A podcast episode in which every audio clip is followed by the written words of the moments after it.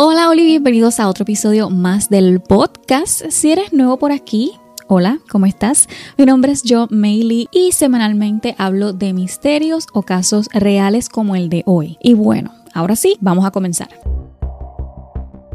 En el 2006, Heather Kwan era una estudiante que vivía en la residencia de la universidad en Arizona. Desde chiquitita le gustaba ayudar a la gente que más lo necesitaba y por eso terminó estudiando leyes. Ryan Waller era su novio, quien lo conocían como una persona alegre, que le gustaba pasarla bien y ambos se llevaban muy bien. Él nació allí en Phoenix, Arizona y de hecho completó la high school en esa área. Y aquí es que comienza todo. Dos días antes de Navidad, la pareja había planificado ir a la casa del papá de Waller, pero nunca llegaron. Así que el papá dijo, algo pudo haber pasado porque no me contestan.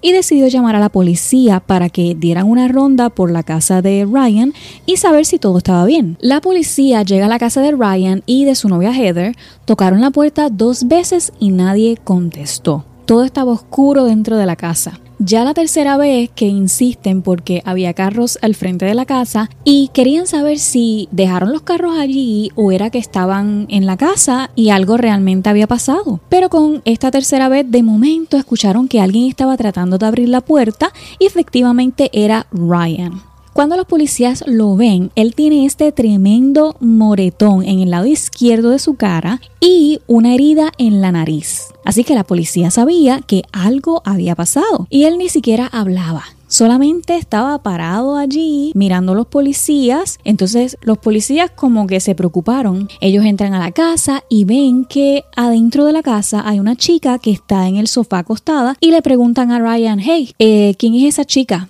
Pero él, como si estuviera desorientado, le dice a los policías, eh, no sé, yo creo que ella está durmiendo. Los policías estaban ya como preocupándose y le dejaron saber a Ryan, tu papá nos llamó preocupado por ustedes y por eso estamos aquí. Le preguntaron a Ryan qué era lo que había pasado, pero él no dio ninguna contestación concreta. Simplemente decía, no sé, no sé, no sé qué pasó. Cuando los policías se acercan a la chica, o sea, a Heather, se dieron cuenta que no estaba dormida estaba ya muerta de un disparo y Ryan era la única persona que estaba allí, así que los policías entendieron que él había sido quien lo hizo y que ella se había tratado de defender y por eso Ryan tenía ese tremendo moretón en la cara. Entonces, sin dudas del asesinato, rápidamente lo arrestaron.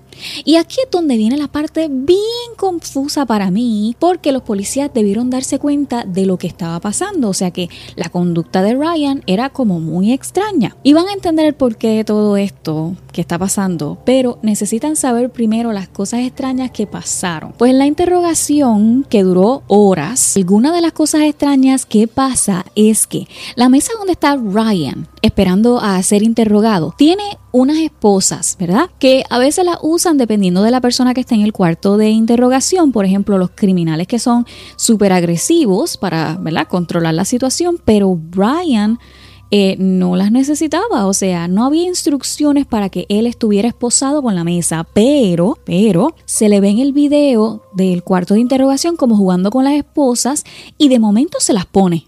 O sea, se esposa él mismo, ajá. ¿Y por qué? Si yo estoy allí, lo menos que quiero es esposarme con la mesa. Entonces, antes de que los policías entren al cuarto, él pone las manos como cruzadas en la mesa y se recuesta como por cinco minutos sobre las manos. Durante ese momento, él hace sonidos como, como cuando uno se queja de dolor, pero lo hacía sin ninguna exageración. Y es extraño porque de momento como que él se levanta de la nada para irse como si no se recordara que estaba esposado. Y las esposas pues no lo dejaron eh, continuar. Entonces él, confundido por esta situación de que está amarrado a la mesa, regresa al asiento y agarra un papel que había en la mesa.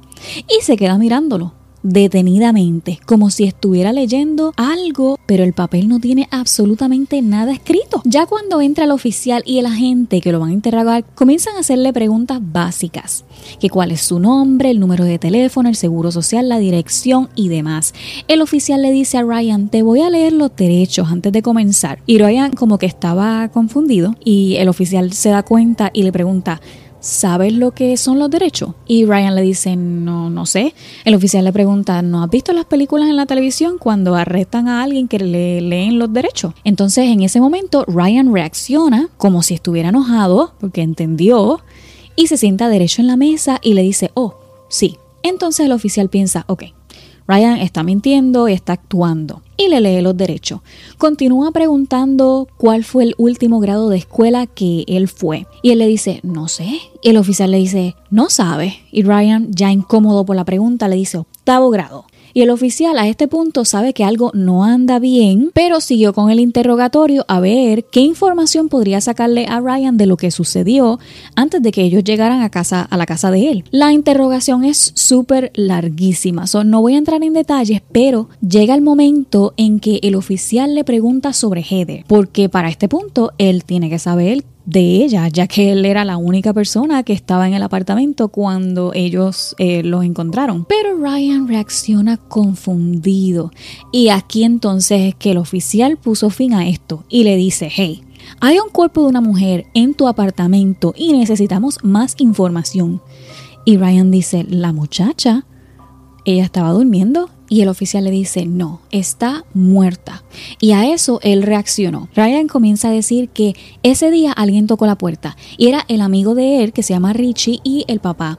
Pero cuando abrí la puerta, ellos dos tenían armas, entonces comencé a tratar de cerrar la puerta con todas mis fuerzas, pero uno de ellos dos dispara varias veces, entonces ahí ya le dispararon a Heather y a mí y me pusieron a dormir. Y el oficial le dice, ¿a dormir? ¿Qué significa eso? Y Ryan le contesta súper incómodo, que, que no sé. Entonces Ryan le dice que a él le dispararon en el ojo. ¿What? ¿Qué? O sea, como tú y yo pensaríamos, y me imagino que el oficial también, si te disparan en un ojo, no hay manera que sobrevivas. Y a esto Ryan le dice, yo tampoco pensé que sobreviviría a esto. Entonces el oficial al ver que Ryan al fin estaba hablando, se pone a preguntar más y presionarlo más. Y empieza diciéndole, ¿cuándo te dispararon? ¿Qué hiciste? ¿Te caíste al piso? ¿Llamaste al 911? ¿Qué pasó con Heather? Y a este punto Ryan comienza a moverse del lado donde él estaba sentado de frente al oficial y el oficial nota algo que lo deja en shock. El oficial se acerca más a Ryan y le verificó su cara a lo que vio cuatro hoyos, o debo decir, impactos de bala en su cara y su cabeza. O sea, ¿cómo? ¿Me puedes explicar? Así que resultó ser que Ryan era una víctima más, así como Heather en este caso, y el oficial llama a los de la enfermería del cuartel, pero si Ryan tiene balas en la cabeza, esto definitivamente es una negligencia de los policías, o bueno, a mi entender. Y ahora sí, les explico con detalles. Lo que realmente pasó fue que Richie, el que Ryan mencionó, vivía en la casa con Ryan y Heather. Entonces tiempo atrás habían tenido problemas porque al parecer Richie quería estar con Heather y ella no quería, o sea, ella era novia de Ryan. Así que Heather le comentó a Ryan lo que estaba pasando con Richie. Entonces ese día que surgió la situación, Ryan vio a Richie y al papá en la puerta de la parte de atrás de la casa con armas. Y aunque Ryan corrió, corrió e intentó cerrar la puerta antes de que ellos entraran, ellos se la ingeniaron como quiera. Entonces Richie logró meter la mano por la puerta y ahí es que le dispara a Ryan en la nariz, pero la bala sale por el lado contrario. Y esos son los primeros dos hoyos o impactos de bala que el, el oficial ve, el de entrada y salida de la bala. Luego que entra por la parte del frente de la nariz, que te puedes imaginar a Ryan como si estuviera de lado al él que está disparando, la bala entró por el lado derecho, sale por el lado izquierdo de la nariz, pero entra al cachete izquierdo. Se mete para detrás de la cabeza, o sea, sigue tu trayectoria la bala para la parte de atrás de la cabeza y se aloja allí. Al romper el cráneo, el cráneo se rompe en seis pedazos y ahí es que empieza a causarle daño a Ryan. Entonces, Richie dispara de nuevo y en ese disparo es que Ryan cae al piso desplomado o como él le dijo al policía, me pusieron a dormir. Luego Ryan se levanta horas más tarde confundido sin saber lo que estaba pasando, seguro ya con daño cerebral o, o algo estaba pasando porque él no sabía que por qué estaba allí. Entonces ve a Heather acostada y él pensaba que ella estaba durmiendo. Sola dejó dormir. Al otro día se levanta de nuevo, no sabe lo que está pasando, imagínate, con sangrado interno, dañando esa parte del cerebro, por supuesto. Entonces ve a Heather de nuevo acostada, pero no se acuerda lo que pasó el día antes, así que la deja dormir. Y luego de eso es que llega la policía. Pero eso no es todo. Luego de que lo llevan al hospital tuvieron que sacarle el ojo izquierdo y remover parte del cerebro para poder salvarle la vida. Como sabemos, eh, después de tantas horas de daño tan grave, luego de la cirugía, eh, Brian no podía hacer nada, quedó postrado en una cama y se tuvo que mudar con la familia para que se hicieran cargo de él. También 10 años más tarde, Ryan muere de una convulsión que se considera que puede ser conectada con lo que pasó. Y se preguntarán, ¿por qué la familia de Ryan no demandó a la policía de Phoenix, Arizona? Ellos dijeron que lo único que ellos querían es que le devolvieran a su hijo y ese proceso no se los iba a devolver. Este caso me mantuvo con la dopamina en high porque es, bien lamentable, o sea, todo lo que pasó se pudo prevenir. Pero cuéntame, cuéntame qué piensas de esto, ¿fue negligencia de la policía o realmente con la escena del crimen pues, se vio diferente?